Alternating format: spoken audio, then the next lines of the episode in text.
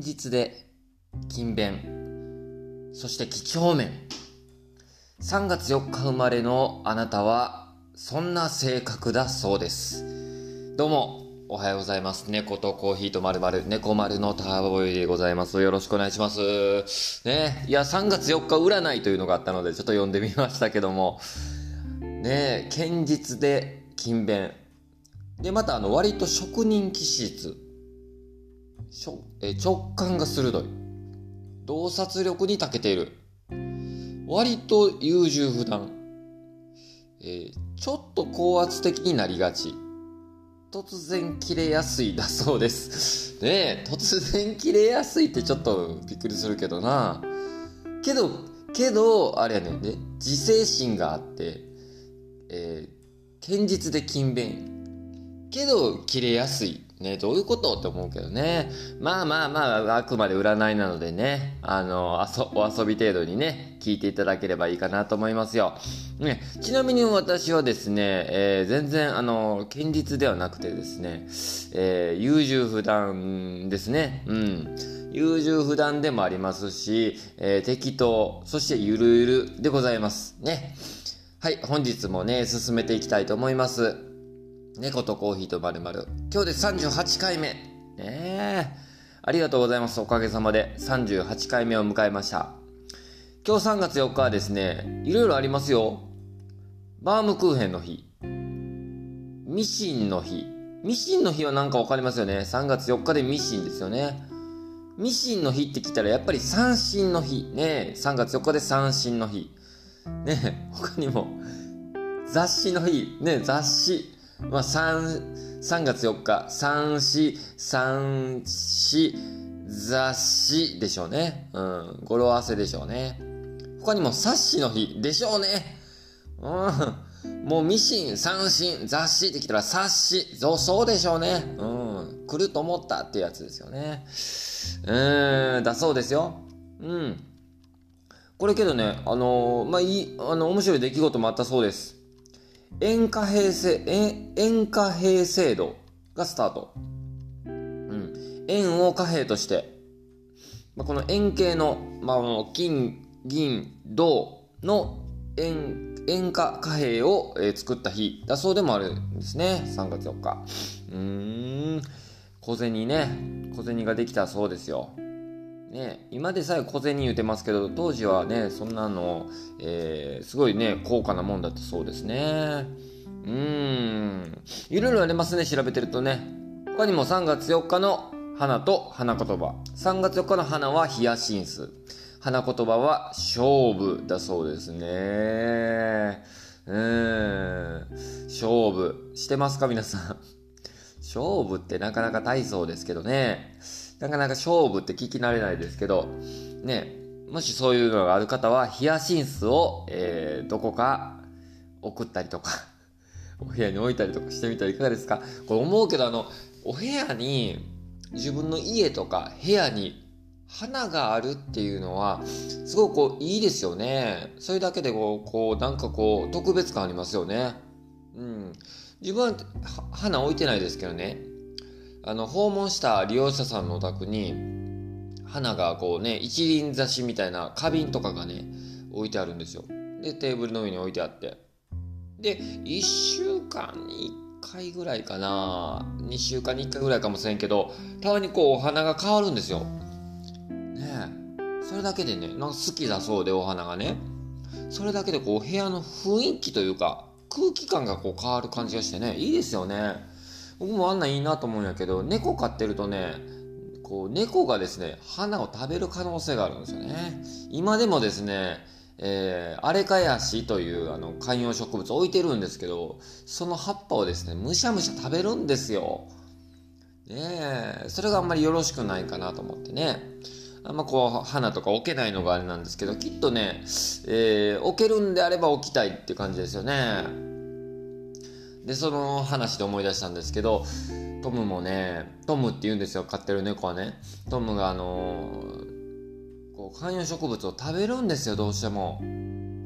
で、あれ返しって言って、こう、どんどん今ね、すごい成長してってるんですけど、えー、下の方のね、新しく生えてきた葉っぱをどんどんむしゃむしゃ食べるんですね。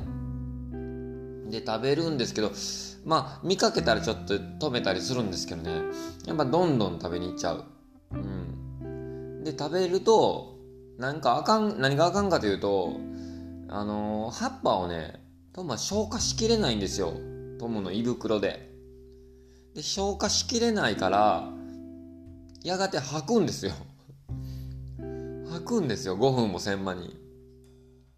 で、むしゃむしゃいつものように、それでも食べるんですよね。学習はあんませえへんのかな。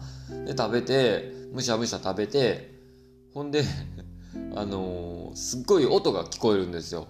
どこかで。で、僕はもう大体分かってるで、ああ、来るなって思うんですけど、で、べしゃって。どんな音かっていうと、こう、ほんまにね、ポンプをね、ポンプをこう、ガッポン、ガッポン、ガッポンってこう、なんちゅうんかな。もうすっごい音鳴るんですよ。あの、最初見た時びっくりしたけど、ドクドクドクみたいな音鳴るんですよ。で、音鳴って、パッて振り返ったら、大体僕に背中を向けてるんですよ。見られたないかな、友なりに。背中向けてて、で、その背中の様子は、ほんまにポンプのようなんですよ。ポンプのように背中を震わして、べしゃ液状の。で、葉っぱは、そのまま消化せずにそのまま出てきてるんですよ。べしゃって吐いてね。ケロッとしてるっていうね。で、またしばらくしたら葉っぱ食べに行くっていう、どないやねんっていう状況になってますけど、ね、あんま良くないよね、きっとね。まあ、あの調べによると、まあ、こう自分のこう、ね、毛づくろいした時に毛を、えー、結構こう舐めてあの毛も飲み込んでるから毛玉となって毛を吐くのにいいんだよみたいな見るんですけどうんあれはねなんかあかんのやろうけど笑ってしまうというかねちょっとねああまたかと思って。でまた処理をするというねそんな日々があります。ねえ。まあ、時折ね、あの、まあ、そうやって見かけてる時はいいんですけど、えー、僕が留守の間に履いて、で、帰ってきたら、えー、その、履いた残骸を見て、あーっていう切なくなるっていうね、えー、これ結構猫飼ってる人あるあるなんじゃないかな。どうですか？皆さんの中でね、猫飼っていらっしゃる方いらっしゃったら。で、また飼ってない方もいらっしゃったら、そういうことあるんだと思って聞いていただけたらね、いいかと思います。ちょっとコーヒーいただきます。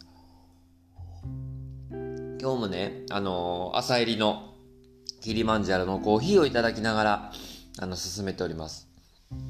キリマンジャロのコーヒーについて、え、ー、と、何回か前のポッドキャストでも話したんですけど、その時はキリマンジャロの産地の、まあ、周辺の地域のこととかをね、お伝えしたかと思うんですけど、キリマンジャロのコーヒーの特徴的な部分は、あんまり、あの、言ってなかったかなと思うんですけど、キリマンジャロのコーヒーの、こう、コーヒーの農園畑っていうのは、あの、標高のやっぱり高いとこにあるんですよね。キリマンジャロっていうぐらいですから、あの、ね、アフリカの、えー、キリマンジャロっていう山ね、の畑は標高の高い場所にあって、で、昼夜の気温差がやっぱりあるみたいですね。えー、まあ、昼と夜とで、えー、気温差がある。で、実はこう、締まった風味のいいコーヒーが実るんですよね。その気温差のおかげで。で、やっぱりこう日本ではキリマンジャロのコーヒーの人気はすごい高くて、日本でこう高品質のキリマンジャロの、えー、まあ、こう大体日本が品質の高いキリマンジャロのコーヒーを結構多く輸出している国だそうですね、日本っていうのは。で、最近こうキリマンジャロの呼び方っていうのも、あの、生産国生産国であるこうタンザニアコーヒーと呼ばれていることが、えー、結構多々あるそうです。で、これはキリマンジャロ周辺ではなくて、えー、だだけではなくてね、あの、タンザニアのこう、広い地域でコーヒー栽培が行われていることが、えー、あるそうです。だから、タンザニアコーヒー、もう一応キリマンジャロコーヒーの中に含まれるそうですけども、えー、キリマンジャロと周辺だけで生産しているものとは限らないそうですね。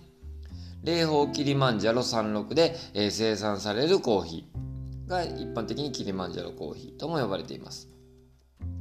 豆の特徴としては、えー、まあ、なんか、緑で、み、えー、ちょっと緑色少し若干かかったコーヒーだそうですけど、僕見た目には全然そんな風にはわからないですね。もう普通の、これはまあ焙煎の仕方によるとは思うんですけど、多分きっとこれ生豆の状態かな。生豆の状態がちょっと緑褐色というかそういう感じだそうですね。大粒。水分量が多い。で、キリマンジャロコーヒーは約2000メートルの高地で栽培されている。コーヒーの独特の心地よい香りがする。などが特徴に挙げられてますね。で、強い酸味と苦味を感じる個性的な味。うーん、なるほど。これはけどわかるね、飲んでて。あのー、本当にこう酸味割と強くって、本当にこうあの僕最近朝入りのコーヒーが好きってね言ってましたけど、朝入りのコーヒーに本当に向いてると思います。あの本当にこう、またこう温度が少し冷めてくると、またより一層このコーヒー豆の味がぐっと出てくる感じがしますね。強い酸味と苦味のバランスよくコラボした調和の取れた味。キリマンジャロの大自然の恵みが感じるコーヒーで、野生感漂うコーヒー。野生感漂うコーヒーっていうのはちょっと意味わからないですね。これね。これ言うたもん勝ちやんみたいなね。野生感あるねって言われてもどういう意味ってなるけどね。使おうかこれ今度からちょっとコーヒー飲んだ飲んだ時にね。うーん。野生感がありますねね。ピンとこないですよね。うん。まあけどね、酸味、割と苦味はあって、フルーティー感が感じられるコーヒーやと思ってます。個人的に。うん。で、コーヒーの入れ方でやっぱり結構変わるみたいですけども、まあ、ペーパードリップで僕いつも入れてますね。うん。ペーパードリップとしてはこう一番あの好みの、あのー、なんていうかな、キニマンジャロでいうとこうペーパードリップが一番美味しく飲めると言われているそうです。ここは僕も他の飲み方してないから自分なりの見解はわかんないです。はい。で、やっぱりこう焙煎で、うん、焙煎の仕方で香りと味が大きく変わるそうですね。うん。で、えー、焙煎コーヒー豆の、えーえー、焙煎前の生豆の状態。で、生豆にこう熱と圧力を加えていくのが、この焙煎ですね。で、焙煎を行うことでコーヒーの豆に化学変化が起きるんですよ。石原さんも言ってました。焙煎は科学、物理、数学であると。ね。コーヒーの苦味は酸味、えー、コーヒーの苦味や酸味がこう焙煎によって生まれてくる、きますね。で、また香りも引き立ってきます。で、焙煎の時間で、えー、深みがか、えー、深みが変わってきて、で、大きく4区分、焙煎によって4種類ありますね。まあ、さっき言ってた浅入り、で、中入り、深入り、で、さらに、極深入り。極深入りって読むんかな？極みと書いて極深入りのランク、この4つがありますね。それぞれの焙煎具合でコーヒーの深み、風味、えー、味、コク、微妙に変わってくるので、この辺もね、楽しめるとこかなと思いますよね。だからもう焙煎やろ？で、入れ方やろ？で、まあ、ドリッパーとか道具とかやろ？それぞれによって味が若干変わるって言われたら、もうこれ深みにはまるしかないのよ、コーヒーの。ねえ。もう無限大。だからもう僕はもう自分のが一番美味しい飲み方美味しい豆うん、をもう探し求める旅みたいなもんよね、これね。かっこいい言い方したらよ。もうこう、けどね、どれが正解とかもないと思うので、自分が一番美味しいなって思う豆に出会う、うん、焙煎に出会う。っていうのをね、あの、やるのも面白いですよね。まあまあけど僕はもうお家で、こう、コーヒーね、楽しめるのが一番こう、楽しみやすいかなとは思ってるので、あのよかったらね、皆さんも近くのコーヒー豆屋さんでね、キリマンジャロのコーヒー、よかったらまたお試しいただけたらいいかなと思いますよね。キリマンジャロのコーヒーありますか？言うてね、コーヒー豆屋さんなかなか緊張するけど、なんか緊張するやん、あれな。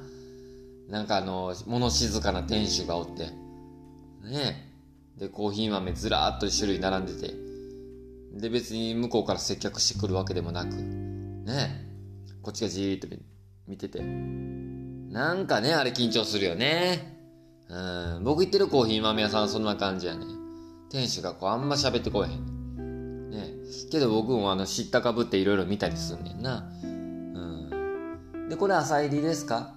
あの、中入りですか？みたいなの聞いてね。で、店主もお前に何がわかんねんみたいな顔されてね。で、こうその攻防が続くっていうね。考えすぎでしょうか。ね。よかったら皆さんも、ね、あの、コーヒー豆屋さん、あの、試しに行ってみてくださいね。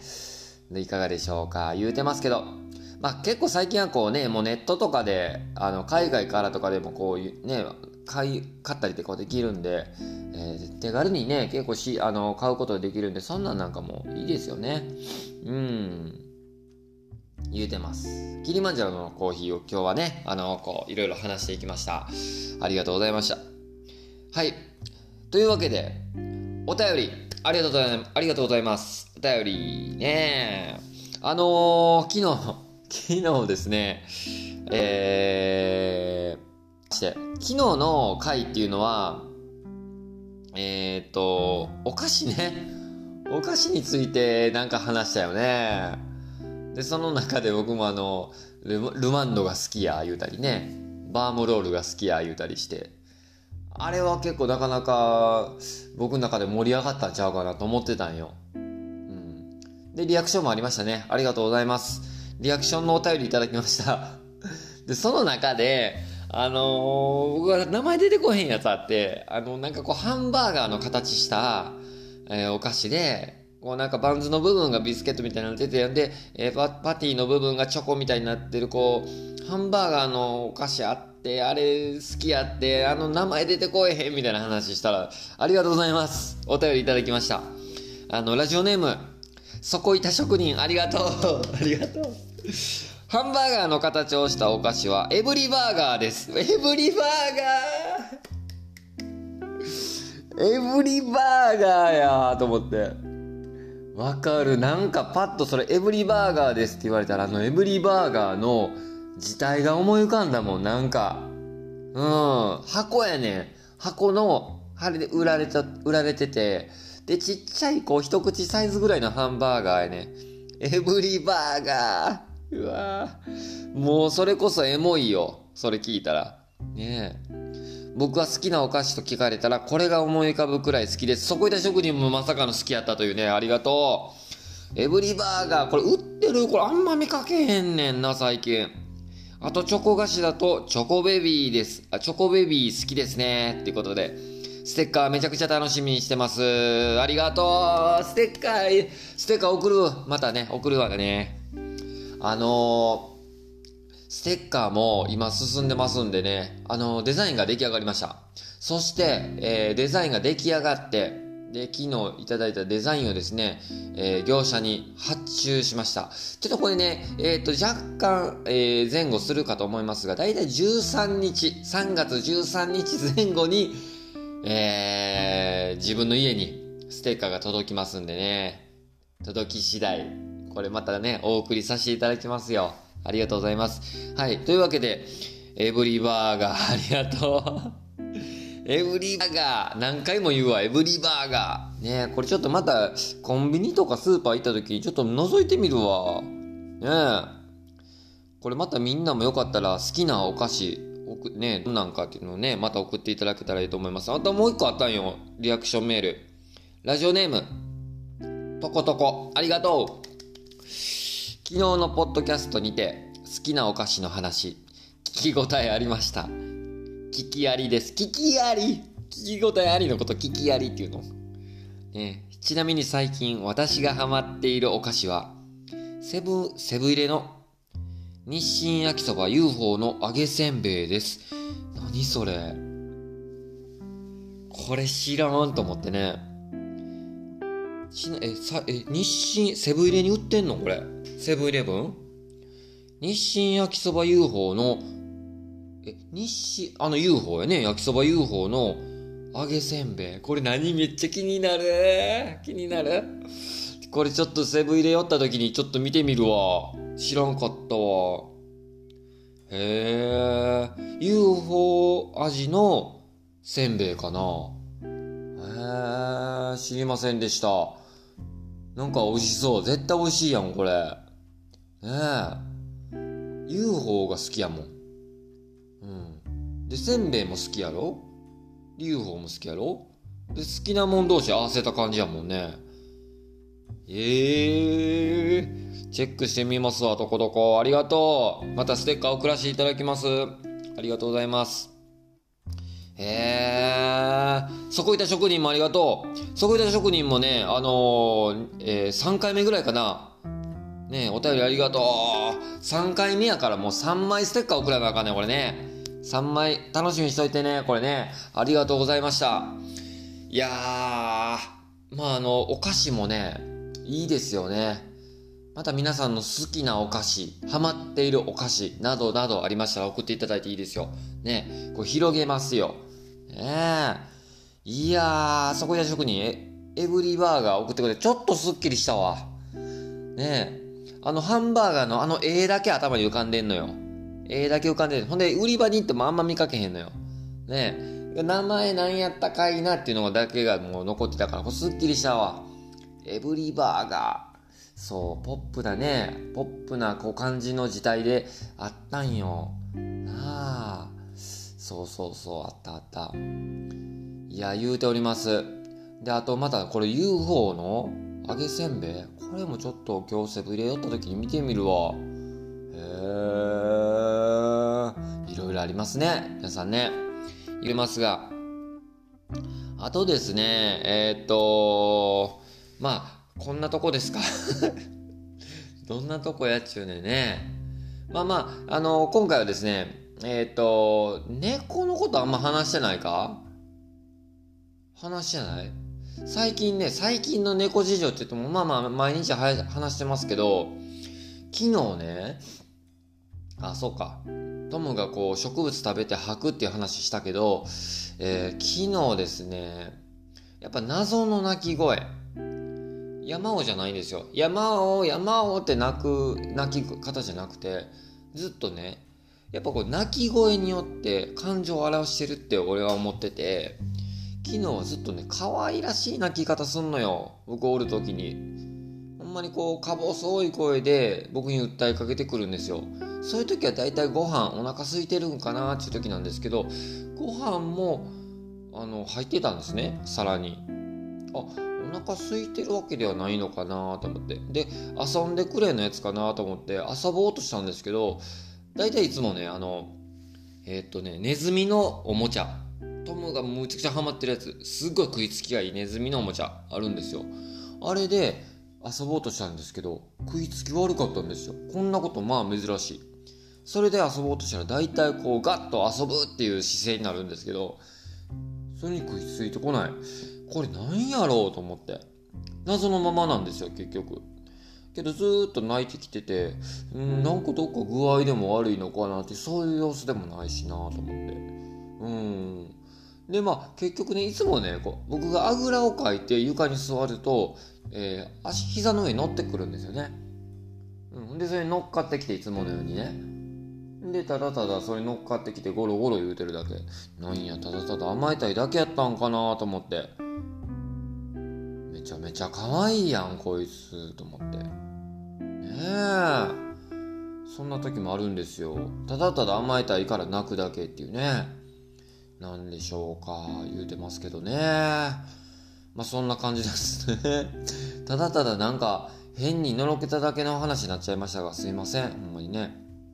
うん。